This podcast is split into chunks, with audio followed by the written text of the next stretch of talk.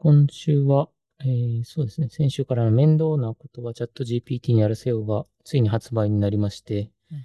で、はい、嬉しいことに Amazon のあの、総合2位で2位にあのなったりとかですね。うん。で、えー発売して翌日だったかな？に、総合2位になったんですけど、その後にまた50位か60位まで落ちてたんですけど、うんで、またあの、昨日インフルエンサーの方に紹介してもらったところ、えーうん3位ぐらいまで、あの上がったりして、うん。そうですね。なんか、こんなに、はい、売れるとは全く思ってなかったので、なんか、はい、予想以上に、はい、みんなに売れて、あと、X とかでもすごい好評価をもらっていて、うんは。い、嬉しいなってとこです。カレーです。いいですね。あと、そういう SNS の効果もやっぱり大きいですね。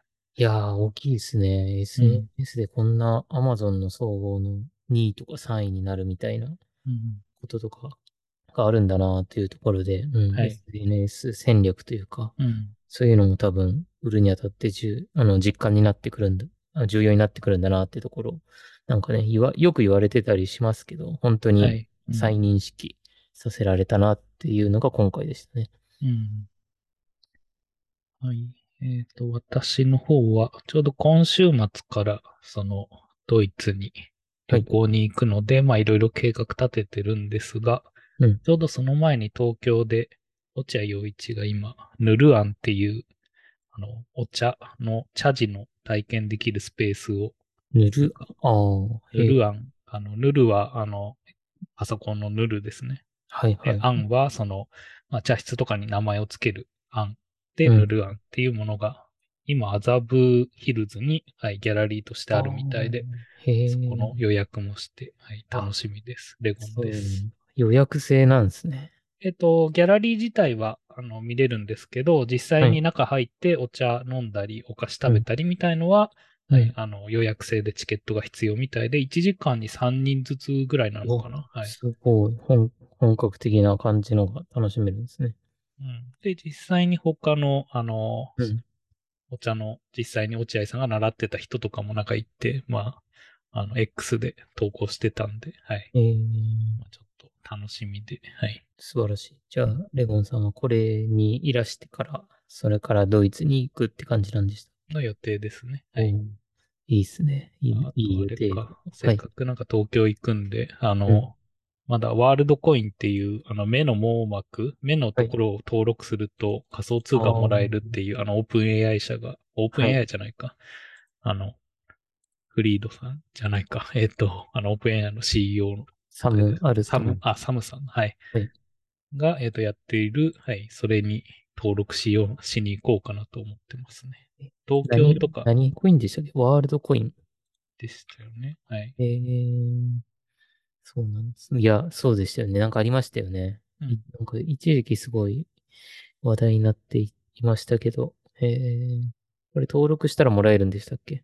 えっ、と、そう、えっ、と、今自分の場合は先にもうある程度あの予約みたいなのをしておくと、あの、うん。ちょっとずつトークンみたいのが仮トークンみたいなの溜まってて、実際にそれで登録すると、あのーそれが実際にあの動かせるようになるみたいな状態なんで、はい、このままほっとくとまた執行しちゃうんで、はい、その前にどっか東京寄るなりしてはい。やんないといけなかったんで、ついでにやろうと思ってますね。おううんそういえば東京は今日昼から、昼からかな？あの、雪が降ってきて、うん。そうなんですね。大雪警報みたいなのが出てて、明日はいの昼ぐらいまでかな。うんもう、あのね、冬不及の、えー外出はやめてくださいみたいなのが言われてたんですけど、うんどうですか？レゴンさんの住んでるところは？全然降ってないですね、こっちは。そうなんですね。はい。あーじゃあ、東京とか関東だけなのかな？今はみたいですね。えーはい、そんなもんだったんで、ね、うん、めったに東京の場合降らないんで、はい。今日はそうでしたね。雪だって感じでした。うんはい。えー、それでは、えーっとですね。このポッドキャストは、レゴンとカレーがカグルを中心としたデータサイエンス、機械学習に関連する情報、仮想通貨 XR、新しい働き方などについて話します。ということで、247回目なんですけど、247回目の今日は、えー今月の目標と、えー LM スタジオ、で、えー今週のかぐる、今週の分析コンペで、えー雑談来週話したいことのコーナーで、えー生成 AI で世界はこう変わるを読んだという話をしたいと思います。はい。それでは、今月の目標ですね。はい。私の方は、まず、まあ、毎年のことですが、確定申告を終わらせるっていうのを一つ目にしてあって、うん一応今年も3月が締め切りですけど、2月のうちに終わらせられるといいなと思って今、税理士の人と頑張って進めてますね。うん。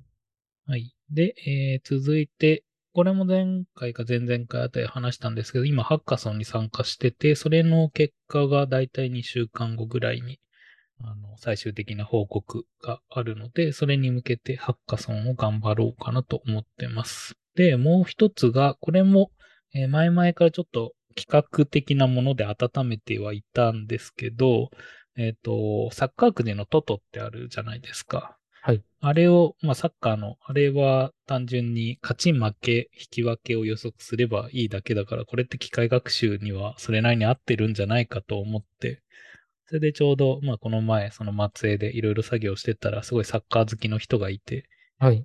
あの、機械学習を学ぶついでに、そこら辺のトトで、まあ、実際にだからサッカーがすごい好きな人と AI どっちが強いのかみたいな感じで、なんか勝負させて、はい。ついでに学習コンテンツにもなるみたいな感じで、ちょっと松江で勉強会でも開催しようかなっていうのを今考えてまして、それのちょっと分析を進めようかなと思ってます。はい。できれば、あの J リーグ開催に間に合いたいので、そこら辺を目標に、はい、今月はやっていこうと思ってます。はい。J リーグって今まだあれでしたっけ？春から始まる。ですね。なんかまたあと2、3年後になんかシーズンというか、8月スタートになって冬もやるみたいなことは、そうですね。発表されてるんですけど、なんか今は、えっ、と、確か2月の後半ぐらいですね、に開催、開幕ですかね。はい。ああ、そっかそっか。じゃあ、もう間もなくなので、はい。予それ想。までにちょっと、はい、簡単な予測なり、機械学習モデルみたいなのを作りたいな。まあ、結局は開発の、えっ、と、そういう学習コンテンツなんで、複雑なことは最初にはしないですけど、まあ、できれば、その予測出すところまではやりたいなと思ってます。はい。トって勝ち負け引き分けをよ予想するんですか？ですね。えっ、と、十何試合ぐらいの、うんもう決まっている試合に対して、ホームが勝つか負けるか引き分けかの3つおを、はい。3分類ですね。?3 択なんですね。あのあとはい一試合あたり、その、あ、ですね。はい。あ、そっかそっか。それで十何試合あるので、はい。3の何乗通りなんですね。うん。で、ええっ、と、全部当てれば1等で、あの、うん1つ外して2等、3等となってって、えーあと他にもトトゴールとかだと、今度はそのトトの何点取れるかみたいな、あ、トトゴールっていう書い方もあるんだ。なんかいろいろ、まあそこもありますけど、うん今回は、まあ特にそういうのは考えずに、とりあえずその3分類の勝つ負ける、はい、引き分けのやつでやっていこうと思ってます。はい。おーそう。いいっすね。いいですけど、どうなのかな難しそうですね。難しそうというか、うんプラスにはならなそうですもんね、期待値が。まあ、期待どうなんですかね。あとは、まあ、よく、はい、言われるのが、うんえっ、と、結局、宝くじなので、えっ、はいと、そういう期待値的には、一応ランダムに買ったら50%ですね。うん。期待値的には、はい。はい。まあ、なんでやればやれほど減っていきますが、そこで、その機械学習を使うことでどれだけ上げられるかっていうのと、あと、まあ、うんちょっと、まあ、有利なのかわかんないですけど、えっ、と、他の公営ギャンブルに比べて、トトって宝くじなんで税金がかかんないんですよね。もらった場合に対しての。まあ、だからそういうので、実際なんか、あのそういう競馬とかで儲けても、うん、なんか実際のそこの税金引いたら、なんか50%ぐらいになるんじゃないかっていう感じもしていて、はい。ああ、確かに。まあ、だから、とりあえずサッカーで、それでサッカー詳しい人もいるし、そこら辺の、うん。あの、なんだろう、まあ、お互いに情報共有しつつやってったらどういうモデルができるのかなっていう、まあ、チャレンジも含めてやっていきたいなと思ってますね。うん。うんいいですね。なんか、自分は、あの、いつも NBA 見てるんですけど、うん、はい。自分が買ってるわけではないんですけど、その、はい NBA の、あの、まあ、X 上にいうる、ん、あの、方々は、うん、あの、その NBA のくじみたいなやつで、はいはい。うんそれも1試合ごとに、その、うんその1試合について A チームと B チームが、まあ A チームが何点差で勝つっていうのとかで、あの、なんていうんですか、うん。かけたりとか、もしくはなんとか選手が20点以上取るとか、なんかいろんなかけ方があるみたいで、うん。そうですね。それでめちゃくちゃやってる人は盛り上がってるというか、そうんそれをね、あのー楽しみながら見る、みんな見てるんですね。うん、そうですね。あの、海外だとブックメーカーって言って、そういうはい予測を、まあ、立てる、まあ、もう会社みたいのがあって、うん。それでうん実際にかけて楽しむみたいなやり方もできるみたいで、はい。なので、多分サッカー系の多分分析も日本だとそんなやってる人あんま、まあ一応ブログとかで何個かやってる人は見かけたんですけど、機械学習使ってみたいな。はい。まあそれよりはもしかしたら海外のそういうノウハウみたいなところを見た方が、あの、うんうん、なんかいろいろわかるのかもしれないですね。うん。そうですね。やっぱりお金がかかると方うんが真剣になったりするので、はい。うん。あるでしょうね。あなんでちょっとそこら辺を今月はやっていこうかなと思ってます。あとはちょっとサブ目標にもなっちゃってますけど、はい。あの、うんブログを復活させるのをあ、そうだった。やりたいですそうね。なんか、はいこれも一応進めてはいるんですけど、微妙にはい。ページごとに毎回こう処理を行うみたいな時のページが独特の書き方みたいな。毎回記事が同じ形式でなってればいいんですけど、この場合はインデントがあって、この場合はあのコードが挿入されていてとか、うん引用があったりとかで、なかなか一つのコードで全部をカバーできるみたいな状態にはなってないっぽくて、はい。はい。ちょっとそこを対応しつつやってる感じですね。はい。あありがとうございます。はい。はい。えー、私の方は、えー、今年は、今月はとりあえず2つ書いたんですけど、1つ目が分析コンペをやるというので、うん先週だっけな、紹介した第2回金融データ活用チャレンジというシグネイトのコンペを、今、えー会社の後輩と2人でやっていて、うんそうですね、それを、まあ、できれば、えー、なんか、共有会みたいなので、発表できるぐらいまでやれ、やれたら嬉しいなと、はい、いうところで、これが確かあと10日ぐらいなので、あと10日ぐらいはやっていこうかなと思ってます。はい。はい。で、もう一つが、ん今今月こそヌメライを、そうですね、と思っていて、はい。ちょっとヌメライをやりたいなと思っているので、ヌメライのそうですね、自動投稿っていうんですかね、そこのなんか自動投稿ができるように、はい、頑張りたいなというので、それが今年、今月の2つの目標ですね。はい。はい。うん。ヌメライも、うんまあ、とりあえず、あの、ヌメ、NMR のトークンの価格もなんかちょっとまた盛り上がってきたりで。なんで、まあいいなんで盛り上がってるかわかるんですか？レオンさん、これは。うーんと、まあ全体的な多分仮想通貨が今、オンリスクみたいな状況に、まああの、強気な状強態な。のかはないっていうぐらいしかわからないですね。まあだからもし裏で何かしらの情報が漏れてリークでうんなんかすごい利益が出るとかだったら、値上がりもまあ、本当はなんかダメなんですけど、まあわかるっていう気もしますけど、特にヘッジファウンドが好成績とかそういう情報も出てないので、まあ単純な市場の市場の影響かなとは思っていますが。すごいっすよね。ビットコインに関しても、ここね、何日か、何週間だったらアウトパフォームしてるんで、はい。ね、何があったんだって感じですね。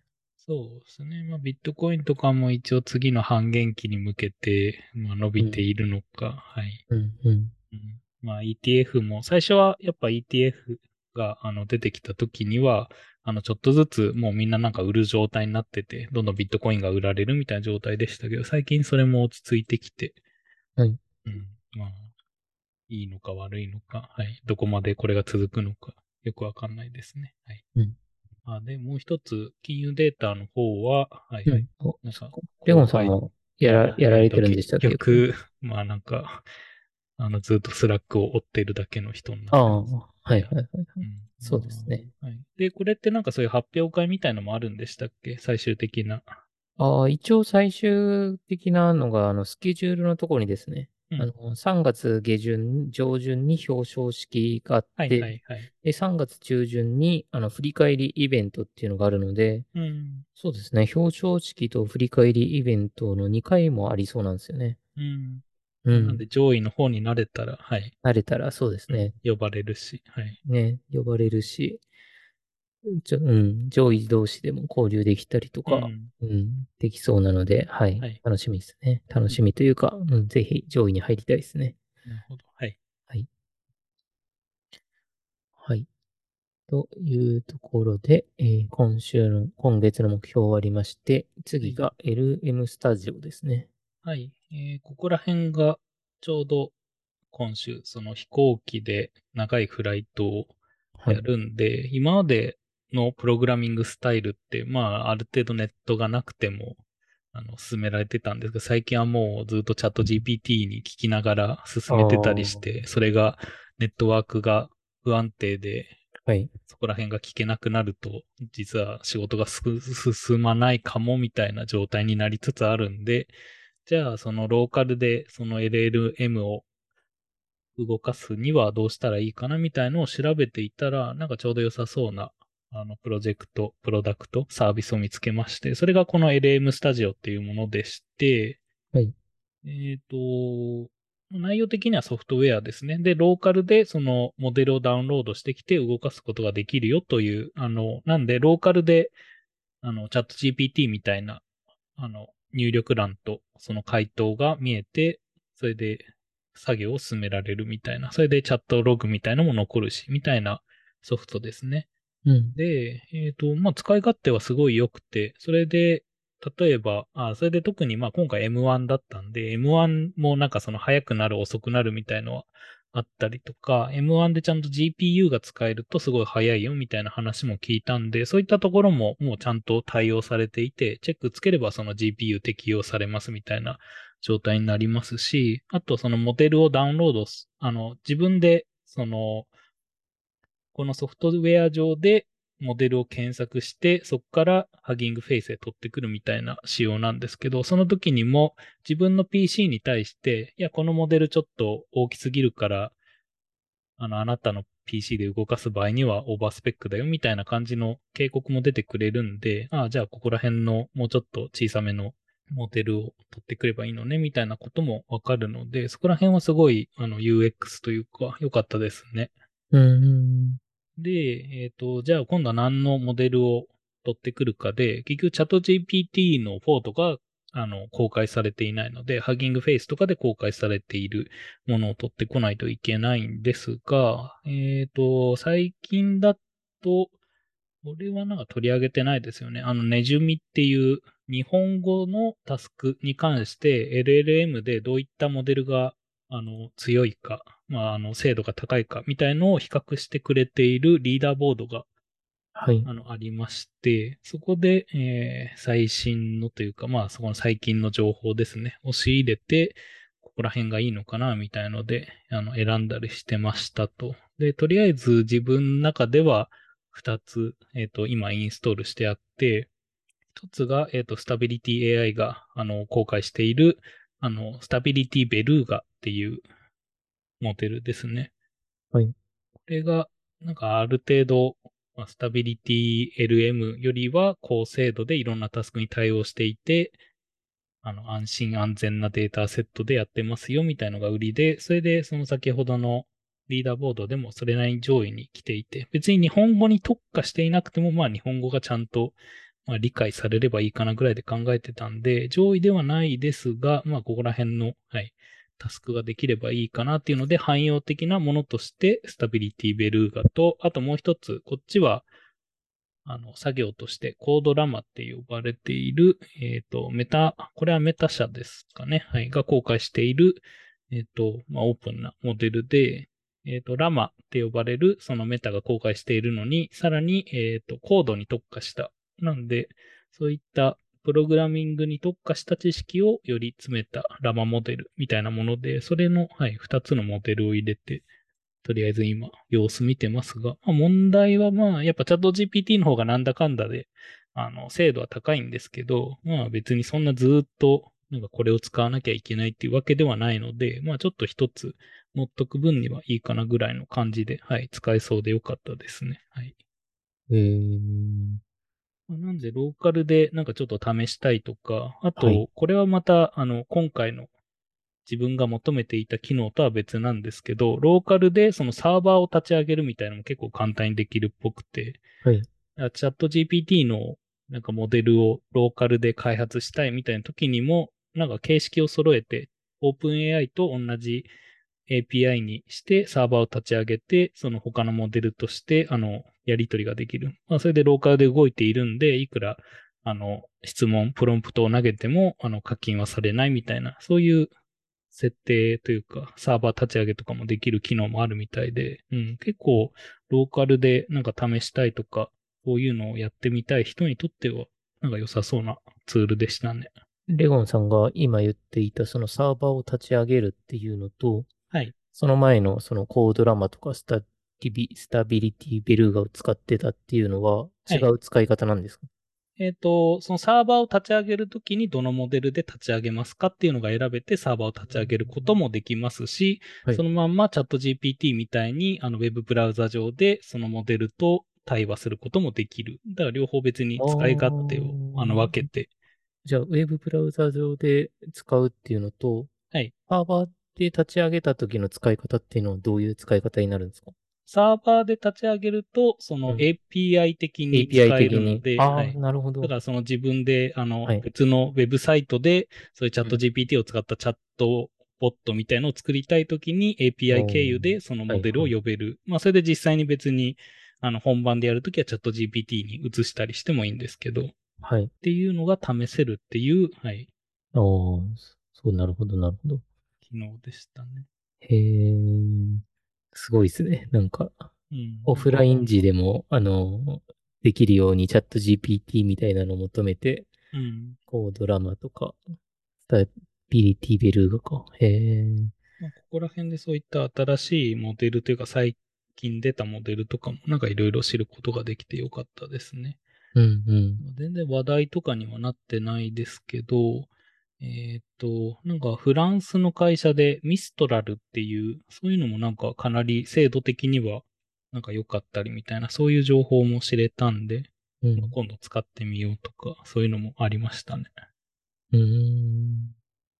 まあなかなか今はまあ大体別にチャット GPT で作業できちゃうので、まあなんかわざわざ他のを使うとかは必要ないかも満ですけど、るんですよね。うんはいはい。まあ、もし、だから自分で、その実際にサーバーで動かしたいとか、そういう時にはうんもしかしたらここら辺で、うん。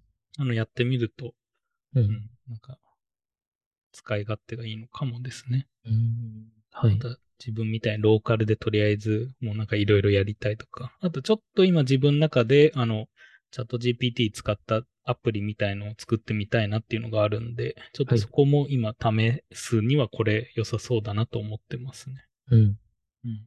はい。そんなとこです。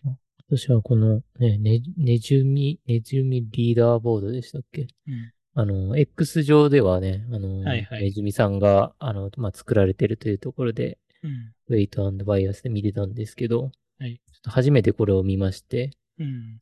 うーんこの、えー上下のマトリックスのやつだと、右側に X 軸は言語理解で、はい Y 軸が言語生成で性能になってるんですね。うん。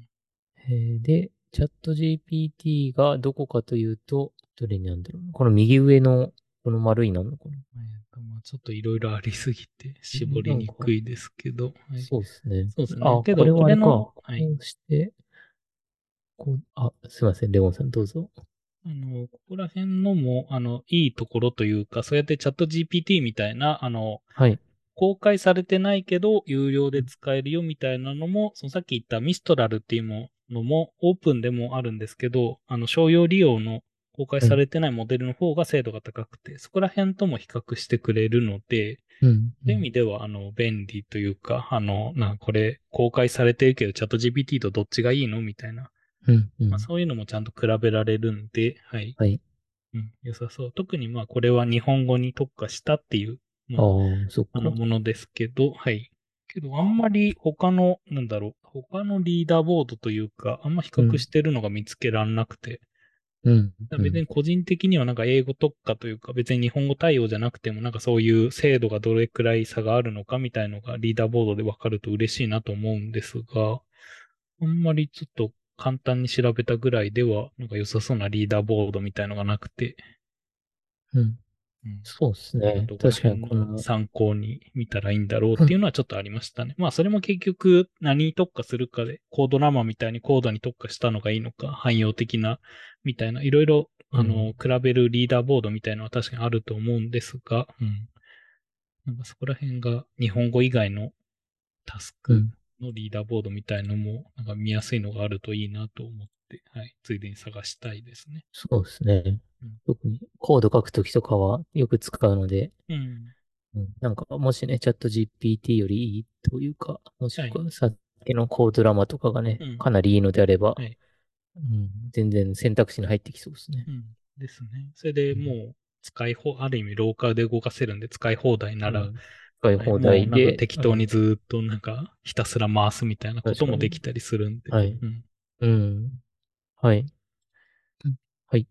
それでは、えーと、LM スタジオというネタはここまでで、はいえーで、次が今週のカグルなんですけども、えーどうだったかな？あの、今、カグルは結構、あの、何でしたっけ？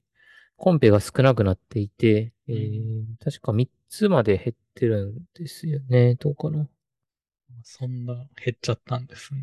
そうなんですよね。なので、あの、うん、結構少なくなっていて、ってとこで、うん、ね、次のコンペが一斉に始まるのかなと思ったら、まだはい始まらないので、うん、ちょっとね、どういう状況なのかわかんないですね。はい。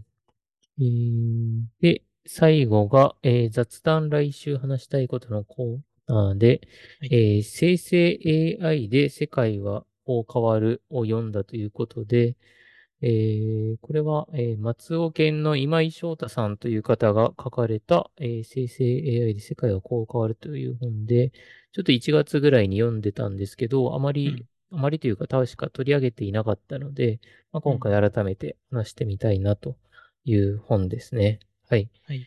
で、この本は、えー新書サイズで、えーソフトバンク SB 新書というやつかな。はい。で、えーなっていて、で、えーそうですね、コードとかは、えー全然ない感じなので、一般の人が読めるように書かれている、えー生成 AI の、はい、の本で、まあ、これまでの生成 AI の歴史とかですね、そういうのが書かれていて、で、まあ、ビジネスパーソン向けに結構お勧めできる本として、あの、読めるなということですね。うん。うん。あの、すごい結構おすすめできる本だなというので、あの、知ってることもすごいたくさんあったんですけども、全然知らないこともたくさん、はい、あったので、うん、読めますし、なんか、えー今、現じ、今現在、生成 AI がどうなってるかとかですね、そういうのを、えー研究とか論文をベースに、こう、えー説明してくれていて、うん、おそらくもう研究者の方なので、間違いがないのかなというところで、信頼して読めるので、はい、とっても良かったですね。うん。うん。で、まあ、その、えー生成 AI のなんか原理みたいな話も良かったんですけども、えー AI によって消える仕事、残る仕事というのが、まあ、第3章にあって、まあ、そこでは、あの、まあ、雇用がどうなっていくかというか、その、えーこの本だと、えー昔の予想の時点だと機械学習のまあ影響、機械化、まあ PC か、機械化の影響を受けやすい仕事とか受けにくい仕事というのが予想されていて、どちらかというと、あの、作業する方ですね。うん。が、えー、機械化の影響が受けやすいとか、専門知識の方がこう、受けにくいということが言われていたんですけども、うんそれが現状どうなってるかみたいなとこで、例えば通訳とか翻訳家とかですね、あの、数学者、税理士とか、そういうなんか専門知識がある方が、えー最近の、えー論文だと、まあ、AI の影響の、えー受けやすい仕事になっていて、うん、で、えー農業機械操作者とかアスリートとかそういう、なんていうんですか、実際に作業をしないといけないの方が AI の影響を受けにくい仕事になっている、えいるというのが、えーそういう論文があるということで、うん。そうですね。これは、もう確かにもしかしたらその通りかもしれないなというところで、あの、今後どうなっていくかという結論みたいなのは書いていないんですけども、まあ現状そういう予想というか論文で書かれていますみたいなことがあって、なんか今後の、まあ仕事に対する生成 AI の影響を考える